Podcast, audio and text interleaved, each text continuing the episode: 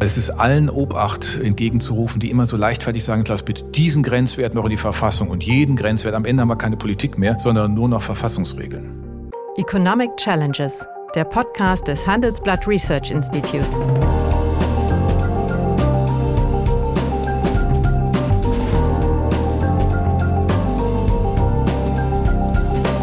Bert Rürup, der Chefökonom des Handelsblatts, diskutiert mit Michael Hüter, dem Direktor des Instituts der deutschen Wirtschaft, wöchentlich aktuelle wirtschaftliche Herausforderungen.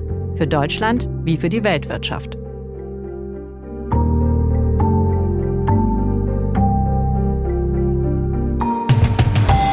Ich würde gerne heute mit dir darüber diskutieren, ob die Verschuldungsregeln der europäischen Verträge noch zeitgemäß ist.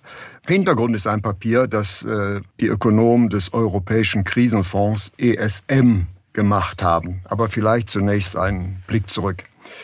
Der Vertrag von Maastricht, mit dem ja aus der EWG die EU wurde, wurde am 7. Februar 1992 unterzeichnet und trat am 1. November 1993, also vor fast 28 Jahren, ziemlich genau 28 Jahren, in Kraft.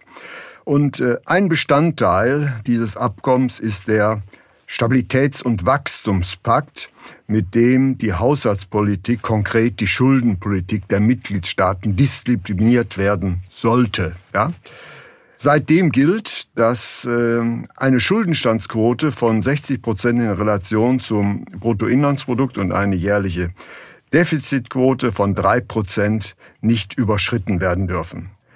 Zum Hintergrund, damals entsprachen die 60 Prozent im Durchschnitt der Verschuldung der potenziellen Euro-Staaten und die drei Prozent gewährleisteten, dass bei einem nominalen Wirtschaftswachstum von fünf Prozent der Schuldenstand die 60 Prozent Marke nicht überschreiten kann. Die Megarezession des Jahres 2009 und der Corona-bedingte Wirtschaftseinbruch im letzten Jahr ließen aber die äh, Staatsschulden der meisten europäischen Länder nachgerade explodieren. Der Durchschnitt liegt nun heute bei 100 Prozent für die Euro-Länder und für die gesamte EU bei 93 Prozent. An der Spitze liegt Griechenland mit 210 Prozentpunkte und am Ende Estland mit knapp 19 Prozent. Nun haben ein paar Ökonomen des Europäischen Krisenfonds, ja, da sie der Ansicht waren, dass dieses äh, Regelwerk nicht mehr zeitgemäß ist und nicht mehr wirksam ist, vorgeschlagen, das Defizitkriterium von drei Prozent beizubehalten, aber die Grenze für den Schuldenstand von 60 auf 90 Prozent zu erhöhen. Was hältst du von diesem Vorschlag? Ja, ähm, man kann natürlich der Realität folgen und sagen, das hat jetzt alles begrenzt funktioniert. Auf der anderen Seite kann man auch sagen, dass die europäischen Fiskalregeln eigentlich immer flexibel genug waren. Ähm, das ist ja auch eine Aussage der EU-Kommission. Also die Frage ist nach dem konkreten Handlungsbedarf.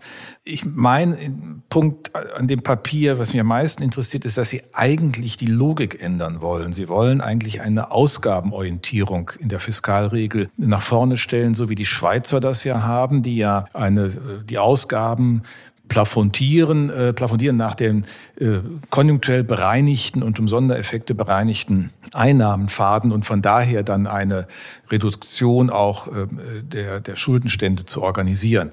Das hat in der Schweiz seit 2003 auch ganz gut funktioniert. Unsere Schuldenregel in der Bundeswehr ist eine defizitorientierte und hier in dem Europäischen Stabilitäts- und Wachstumspakt ja auch. Und du hast nur den Zusammenhang sehr schön deutlich gemacht. Ob das mit dem, mit dem, mit dieser 100-Grenze, die es glaube ich jetzt ist, wenn man sagt, also die, die öffentlichen Schulden sind unter 100 Prozent des Bruttoinlandsprodukts, äh, dann gilt ausschließlich eine äh, Ausgabenregel. Wenn sie darüber liegen, soll auch der, das Primärbudget äh, null sein, das heißt ohne Zinsausgaben. Also ich finde das einen interessanten Beitrag.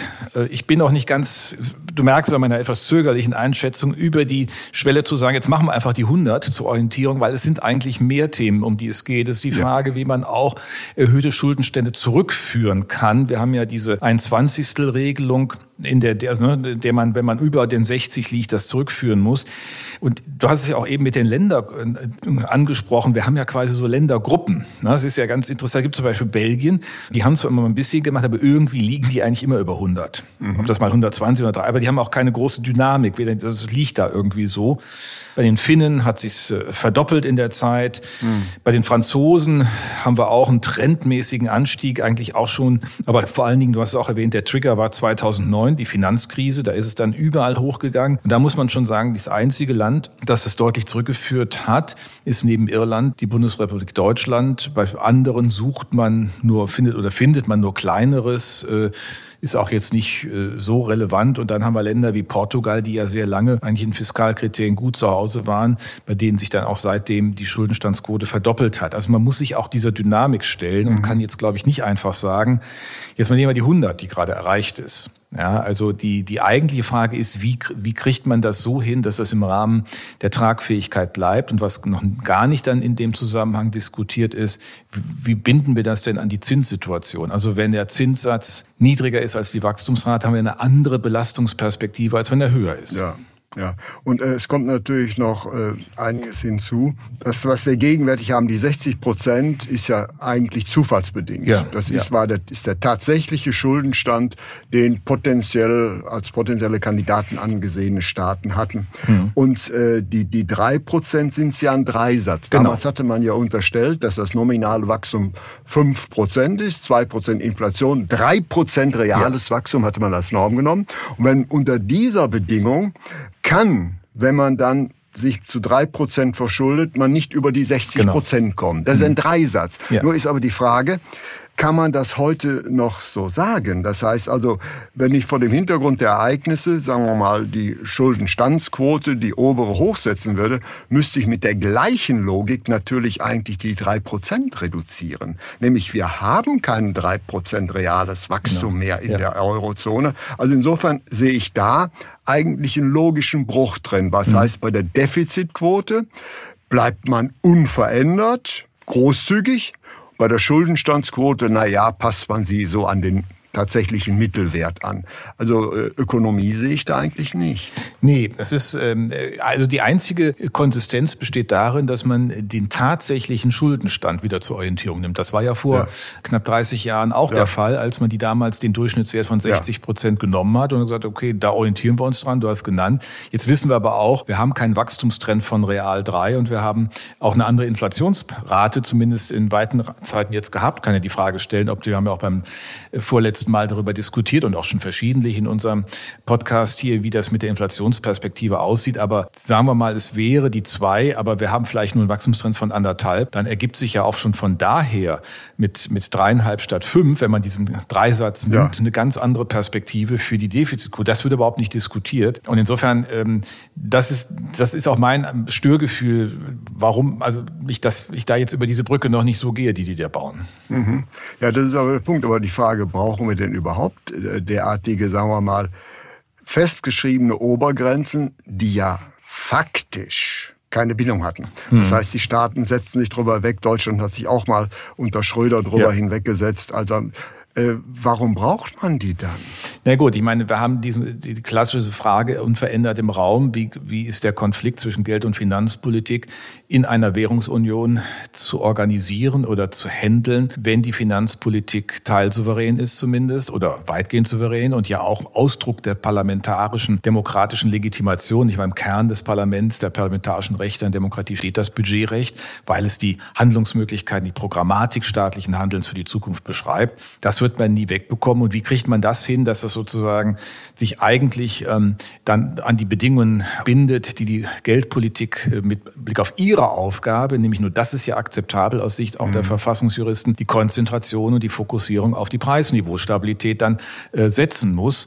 Und wir haben ja gerade auch die Debatte, ähm, ob nicht die Geldpolitik äh, handlungsunfähig faktisch wird, weil du hast es auch schon mehrfach in unseren Gesprächen mhm. äh, angeleuchtet, eine Anhebung der Zinsen schon mit Blick auf die Fiskalsituation mancher Länder. Wir haben über, über Griechenland, man kann über Portugal, mhm. auch über Spanien reden, das gar nicht äh, funktionieren kann, das gar nicht äh, tragfähig ist. Das heißt, diese fiskalische Dominanz faktisch die, äh, die Spielregeln umgedreht hat. Die Notenbank ist die abhängige Variable und eigentlich mhm. sollte ja die Finanzpolitik sich an den Rahmen orientieren, den die monetäre Institution schneidert. Also das ist, das bleibt ja unverändert richtig. Wir müssen also fragen, wie kriegen wir die Finanzpolitiken organisiert? Und ähm, jetzt einfach Luft zu lassen, ist vielleicht nicht der, der richtige Weg. Ja, der Vorschlag erinnert sich ja ein bisschen an eine Rede von Kaiser Wilhelm. So wie es ist, so muss es sein. Das heißt, ich schreibe, ja, ich, ich schreibe die gegenwärtigen Bedingungen einfach fest und fort. Aber man könnte natürlich sich auch ganz was anderes vorstellen, nämlich wir haben ja festgestellt in der Vergangenheit, äh, diese äh, Obergrenzen hatten ja keinerlei Bindungswirkung. Mhm. Eigentlich nicht, weil äh, Sanktionen wurden angedroht, aber es wurde, sagen wir mal, aber nie wirklich hart zugeschlagen. So. Was hältst denn von einer Idee, die vor einiger Zeit mal diskutiert worden ist, dass wir ein Konkursverfahren für Staaten implementieren? Ja, ähm, das ist ja letztlich mit der Frage verbunden, ob man ein Default für Staatsanleihen ähm, auch zulässt und damit letztlich auch äh, eine entsprechende Überprüfung äh, der, dahinterstehenden staatlichen Institutionen. Wir kennen das ja aus einzelnen mhm. historischen Beispielen, äh, Beispiel, wo in der Schweiz Argentinien beliebig oder in der Schweiz eins, genau Argentinien, aber auch in der Schweiz einzelne Kantone das schon mal hatten und dann einfach auch sich wieder neu aufstellen mussten. Ich habe immer, kann mir nicht so richtig vorstellen, wie wir das wirklich in der Europäischen Union organisieren. Dafür ist die Vernetzung der Staaten zu weitgehend, dafür sind die Abhängigkeiten auch zu ja. groß. Also was würde eigentlich passieren, wenn wir mal, nehmen wir, lassen wir, das muss jetzt gar nicht über Griechenland gehen, aber wenn irgendein Land in ein Staats, äh, Staatsinsolvenz eintreten für, würde, in ein, dann ein geordnetes Insolvenzverfahren über sich ergehen lässt, was ja nichts anderes bedeutet, dass in der Phase die demokratischen Handlungsspielräume ja, stark und, eingeschränkt werden. Und die Souveränität kassiert wird. Genau. So, ja. Das heißt, äh, ich halte das für völlig illusorisch, dass man sich ja. darauf einigen kann. Denn wir, dann könnte man sich auch gleich auf einen äh, Bundesstaat einigen. Dann könnte man es ja. gleich anders machen. Aber die Bereitschaft gibt es nicht und die Bereitschaft dafür nimmt nach meinem Dafürhalten auch eher ab, weil das, was die Gesellschaft ja intern erleben an Konflikten über Identität, über gesellschaftliches Miteinander, sich letztlich auch darin spiegelt, dass die äh, Handlungsräume für mehr Gemeinsamkeiten eher abnehmen statt zunehmen. Also die Idee ist ja an sich nicht uninteressant, aber in einer, in einem Staatenbund mit föderal, föderativen Elementen, wie das immer so vom Verfassungsgericht gesagt wird, halte ich, ich, ich, ich glaube, das halten wir nicht durch. Ich glaube, das halten wir schlicht nicht ist durch. Ist höchst äh, unpolitisch, weil natürlich das letztlich, wenn man sich so einem Konkursverfahren unterwerfen würde, äh, das hat man mit südamerikanischen Staaten gemacht, gibt man ja seine nationale Souveränität ja. letztlich auf. Ja. ja. Also das, das wird nicht geben. Aber trotzdem haben wir nun mal äh, den 800 Pfund Gorilla im Raum. Ja. Wir haben nun mal also die hohe Verschuldungsquote. Ja, Lass mich gerade noch, äh, Bert, noch ja. einen Punkt, weil du äh, nur als, als nochmal als Beleg dafür. Wir halten es ja auch noch nicht mal in der Bundesrepublik selbst durch. Ja. Also wenn du sich die, die, die Haushaltsnotlageländer Saarland und Bremen anschaust, die, die Debatte, die seit den frühen 90er Jahren, als das Verfassungsgericht testierte, sind in einer Haushaltsnotlage, ähm, haben wir auch dafür ja selbst in, in, dem, in, der, in der Bundesrepublik Deutschland keine Instrumentarien. Wenn wir sagen können, ja, lassen wir doch mal, probieren wir das doch mal, lassen wir doch mal Bremen und Saarland äh, die Insolvenz testieren, die sind also aus sich heraus nicht handlungsfähig. Ähm, dann hätte man ähm, einen Staatskommissar aus Berlin geschickt, ähm, der hätte dann da für fünf Jahre aufgeräumt. Mhm. Ähm, aber schon will nur darauf hinweisen, das belegt ja nochmal, wenn wir es selbst in die unserem Absurdität. staatlichen Gefüge nicht hinbekommen, dann ist ja die, auch die Frage, wie, wie bekämen wir es in Europa hin? Wir haben ja schon dann, da wo es manchmal funktioniert, ist in der, in der, Beob in der Bewachung der Kommunalfinanzen. Also wenn das Innenministerium die Aufsicht über den Kommunalhaushalt den genehmigen muss, das ist die einzige Durchgriffsmöglichkeit, die wir wirklich kennen. Da geht es aber nicht um Insolvenzfragen, sondern schlicht und darum, ja. dass äh, gewisse Kommunalhaushalte immer aus dem Ruder gelaufen sind. Frankfurt war lange der Fall, wo ja. der dann immer genehmigt werden werden musste oder strukturell schwierige Haushalte. Da haben wir eine ganz andere Situation und auch eine Aber der feine Unterschied ist, die Kommunen sind Bestandteil der Länder. Exakt. Die Kommunen ja, sind ja ganz ist eine Verfassungseinheit. Und, genau. und das haben ja. wir eben hier, hier nicht.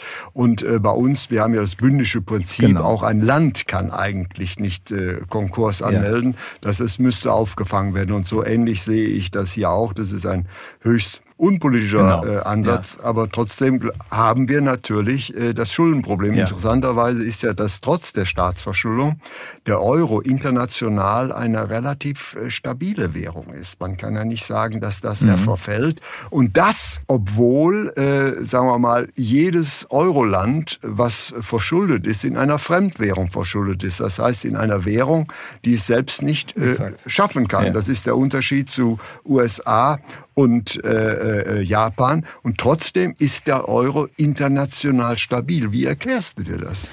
Nee, erstmal ist Europa natürlich schon ein interessanter äh, Standort, ist ja wirtschaftlich auch nicht äh, erodiert, sondern wir mhm. haben ja mhm. in der Zeit auch erlebt, dass äh, auch das, äh, dass die, die, zweite Erwartung ja auch nicht eingegangen ist. Wenn einzelne Länder äh, sich so verhalten und es dann zu einer insgesamt fragwürdigen Stabilität der Währungsunion kommt, die Zinsen weglaufen, also so eine Sanktion von den mhm. Kapitalmärkten gespielt, wurde ja nur mal gespielt im äh, 2012, als es um die Frage ging, ob, ob, ob die Existenz des Euros äh, einfach mhm. unterstellt werden kann. Und da hat man in manchen Kapitalmärkten dagegen gewettet und hat Draghi seine Whatever it takes Rede gehalten. Aber ähm, insofern auch das ist ja nicht, auch dazu ist es nicht gekommen. Es ist eine, eine Stabilitätsunion.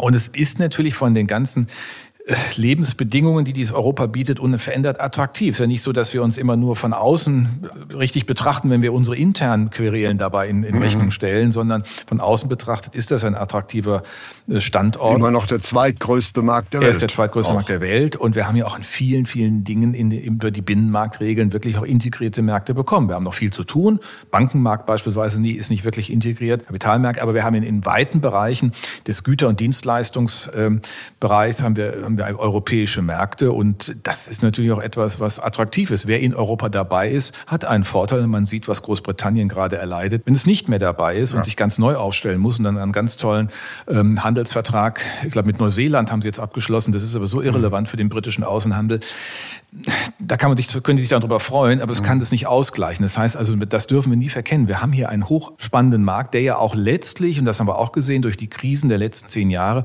auch automatisch integrierte wurde, weil die Wanderung von Arbeitskräften eine andere Bedeutung hat als früher. Das ist richtig, aber gleichzeitig hat natürlich äh, die wirtschaftliche Heterogenität zugenommen. Mhm. Also die großen Wohlfahrtsversprechen des Euro, dass das eine Angleichung des nationalen Wohnstands der verschiedenen Länder mit sich bringt, die hat sich ja nicht erfüllt.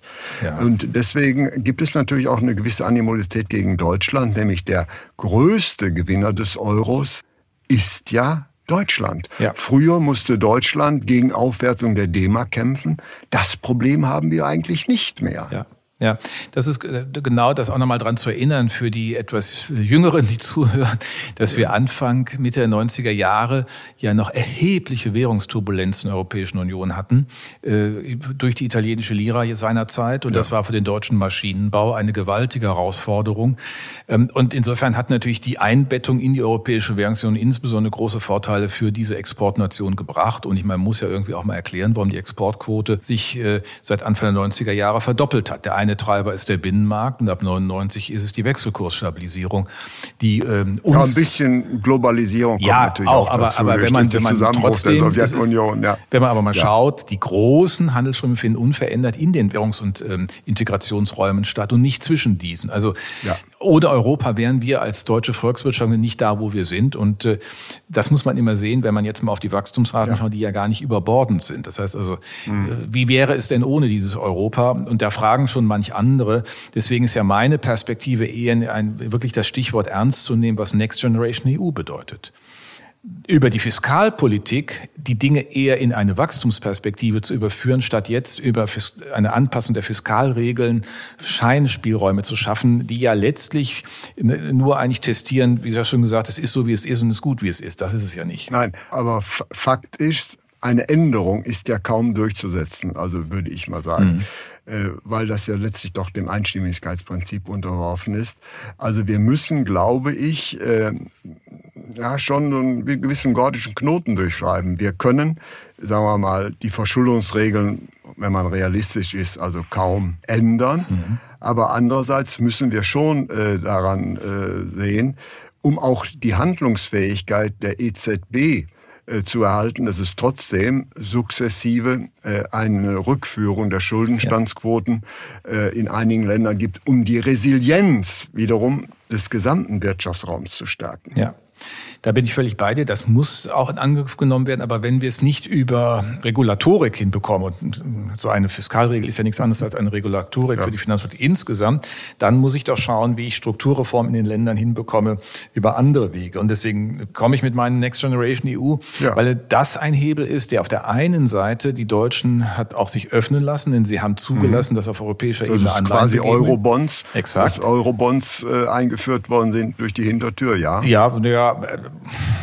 ja, ich sag mal, sie sind eingeführt und ähm, es ist ja aber keine Schuldenvergemeinschaft. Es wird immer so gesagt, als würden Nein. jetzt Bestandsschulden vergemeinschaftet. Darauf ist immer Nein, wieder hinzuweisen, das ist es nicht. Das ist eine dumme Polemik, sondern ja. hier ist etwas zukunftsgerichtetes gemacht worden. Und für mich ist, ich, wir haben immer, glaube ich, auch schon mal darüber diskutiert, dieser, diese hm. Next Generation EU ist eine zweite Säule der EU finanzieren. Das ist der Investitionshaushalt. Das ist die Investitionsunion Europa. Und wenn man sich das mal anschaut, wie das in einzelnen Ländern äh, passiert, also in Italien, da bin ich schon beeindruckt, wie unter Draghi die Konsequenz auch der Umsetzung erfolgt. Ganz anders als bei uns. Es war ja so, dass der äh, Plan dafür oder die, die, die, die Vorschläge der Verwendung, die aus Deutschland kamen für die 24 Milliarden, die, äh, es war ein kleiner Betrag, aber immerhin, äh, so peinlich unambitioniert waren, wie es zuletzt ja bei diesen Regierungen von Merkel mhm. immer war, ähm, dass selbst Frau von der Leyen dann mal in Berlin anrufen musste und sagte, so geht's aber nicht. Ja, euer Plan ist mhm. überhaupt nicht ambitioniert genug, ihr habt genug Dinge zu tun und ihr könnt nicht euch immer hinstellen und auf die anderen zeigen und verweisen. Und das ist genau der, der, die, die veränderten Spielregelsituation durch Next mhm. Generation EU. Deutschland muss, muss sich auch ernst nehmen und die anderen tun etwas. Und mhm. ich habe den Eindruck, dass das eine, eine wirkliche Veränderung auch von Strukturen in den Ländern in Gang setzt, weil es halt nicht aus einer Schuldzuweisung kommt. Also ihr habt, ihr habt erstmal was falsch gemacht, sondern ja. wir sind in eine Mistsituation durch die Pandemie gekommen. Wir mussten darauf reagieren. Mhm. Jetzt wollen wir raus, aber das raus geht am besten, wenn wir uns noch ein bisschen flexibler aufstellen, wenn wir, wenn wir mhm. innovativer werden, wenn wir besser investieren, wenn wir mehr Menschen in Arbeit bringen. So, und das ist doch eine Story, mit der man Europa auch bewegen kann. Deswegen liegt hier für mich der Ausweg, dann auch über die Schuldenstandsquoten zu gehen, wenn denn das Wachstum stärker wird und wir bei, den, bei der Verschuldung uns disziplinieren, wird sich das auch korrigieren. Und dann kann man auch für die Länder im Süden etwas äh, bewegen. Und in der Tat, mhm. die Pläne aus Portugal, Spanien und Griechenland sind neben dem italienischen die durchaus ambitioniertesten, die vorgelegt wurden. Die sind, die sind völlig richtig. Also da bin ich also voll bei dir. Aber andererseits äh, leben wir natürlich trotzdem, also äh, Zentrifugalkräfte, wenn beispielsweise gegenwärtig Polen nicht mehr sich an europäisches Recht halten mhm. will. Wie soll man denn damit umgehen? Das muss man jetzt auch mal durchstehen, glaube ich, von europäischer Seite. Was hat denn Polen für Alternativen? Ja, sie hat eigentlich gar keine Alternativen. Sie könnten allenfalls mit dem Austritt drohen. Ja. Gut, dann würden sie sich natürlich äh, selbst massiv schädigen, aber es wäre schon, sagen wir mal, wäre, wäre schon ein, ein politischer Rückschlag. Also für mich äh, ist dies ein Zeichen, dass es einige Länder, die jetzt in der Gemeinschaft mhm. drin sind, vielleicht besser doch nicht drin wären. Jedenfalls so etwas äh, ist ja doch Hemmschwellen auf dem von dir beschriebenen Weg. Ja, aber ich halte das für ein Übergangsphänomen. Sag das ganz äh, mhm. offen, denn äh, die polnische Regierung steht unter Druck. Es ist auch nicht klar, äh, ist nicht stabil und es sind auch die Mehrheitsverhältnisse äh, durchaus bei den nächsten Wahlen äh, mit anderen Möglichkeiten versehen. Und die Frage ist ja immer, wo wollen die denn hin? Also ich meine, die Briten waren ja eine Insel und die haben auch ein, sozusagen über, über Jahrhunderte dieses Inselbewusstsein haben eine längere Tradition als Polen, als so, Standalone-Staat. Das, ja. Das, ja, aber was, was wäre denn Polen? Wäre dann auch faktisch eine Insel, nämlich zwischen der Europäischen Union, der einen Seite Deutschland, der starke Partner, der wichtigste Partner im Handel, was Export und Import angeht, mhm. und auf der anderen Seite die ganzen freundlichen Staaten von Herrn Lukaschenko und anderen geführt bis hin zu Herrn Putin. Da kann man nur sagen, viel Spaß. Also da muss man auch mal dann sagen, ja, dann versucht's doch mal. Ich glaube nicht, dass sie diesen Weg gehen, denn Rechtsstaatlichkeit, und das ist ja das Prinzip, um das es mhm. hier jetzt geht, es ist schon ein ganz wichtiges. Und es sind ja keine beliebigen Dinge, die da jetzt abverlangt werden, sondern schlicht die Dinge, äh, die auch vereinbart wurden, die in den Gesetzen stehen. Ähm, natürlich muss man immer auch wieder fragen, wie weit hat Europa Durchgriffskräfte und wie weit hat Europa sich diese oder die europäische Ebene Dinge angemaßt, die mit Blick auch auf föderale Strukturen zu weit gegangen sind. Ähm, insofern ist das auch sicherlich zu diskutieren. Aber äh, dass Polen hier eine starke Verhandlungsposition hat, sehe ich nicht. Auch Ungarn nicht. Ich meine, der, der Orban hat sich mal hingestellt auf einer Veranstaltung vor drei Jahren in Berlin und gesagt, ja, irgendwann werden sie ja Geberland. Das wird aber noch ein bisschen dauern. Ja, also äh, wir halten mal, mal fest, dieser Vorschlag äh, der Ökonomen von dem Rettungsschirm, der im Übrigen ja auch durch quasi Eurobonds finanziert wird, muss man ja auch mal an dieser Stelle betonen, ja, ja, ja, ähm, ja, ist, denke ich, so mal ein, ein Versuchsballon. Er wird sich wohl nicht durchsetzen lassen. Das heißt also, am Regelwerk wird kaum etwas äh, sich ändern. Und äh, ob Staaten sagen wir, ihre Finanzen ja, in Ordnung in Anführungsstriche bringen werden, wird weniger davon bestimmt, was das europäische Regelwerk erlaubt, sondern welche eigene, sagen wir mal, Stabilitätskultur man in dem mhm. Land entfaltet. Das ist letztlich der Punkt und darauf äh, sollte man setzen und man müsste dann also den Staaten doch deutlich klar machen, dass letztlich eine Isolation innerhalb dieses Staatenverbundes für sie die schlechteste Lösung ja. ist viel besser als äh, ja, die schlechteste Lösung ist. Das reicht schon. Das reicht, ja. ja das reicht ja. schon. Ich glaube, vielleicht ja. ein, ein Gedanke noch, noch zum Schluss mit, was man sicherlich diskutieren kann, ist, aber das ist dann ein ganz langer Weg. Das betrifft aber über grundsätzlich die Frage, wie wir Fiskalregeln definieren, ob nicht eine ausgabenbezogene Regel in der Tat eine klügere ist, als so wie wir es jetzt haben, bei uns mhm. in der Bundesrepublik und wie wir es in der EU haben. Aber völlig klar ist, dass wenn solche Regeln einmal etabliert sind, und das sollte uns auch äh, nachdenken, nachdenklich werden lassen, wenn es so viele Forderungen gibt, irgendwelche Regeln noch in die Verfassung zu schreiben. Wir kriegen sie ja nur in einer günstigen Situation rein, aber es kommt selten eine günstige Situation, wo man das nochmal sinnvoll überarbeiten kann.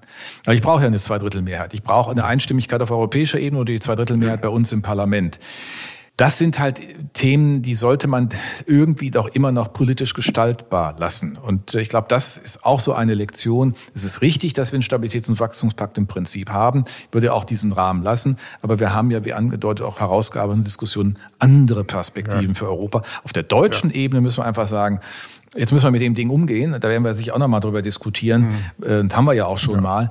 Aber es ist allen Obacht ja. entgegenzurufen, die immer so leichtfertig ja. sagen, lass bitte diesen Grenzwert noch in die Verfassung und jeden Grenzwert. Am Ende haben wir keine Politik mehr, sondern nur noch Verfassungsregeln.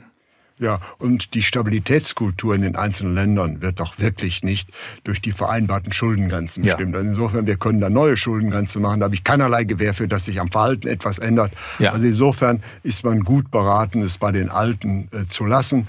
Und man hat ja da Mechanismen gefunden, die 60 Prozent werden nicht mehr ernst genommen. Aber selbst das Agieren in den Alten ist besser, als dann die Grenze hochzusetzen. Genau. Es dauert ja dann nur noch zehn Jahre, bis wir dann eine neue Grenze wieder genau. haben. Insofern, äh, alte Regeln sind eigentlich gute Regeln. Das sagte auch schon Kanad, der sagte, alte Steuern sind gute Steuern. Und das gilt hier auch bei allen Argumenten, die man vortragen kann. So ist es. Das war ein gutes Schlusswort. Herzlichen Dank. Danke dir.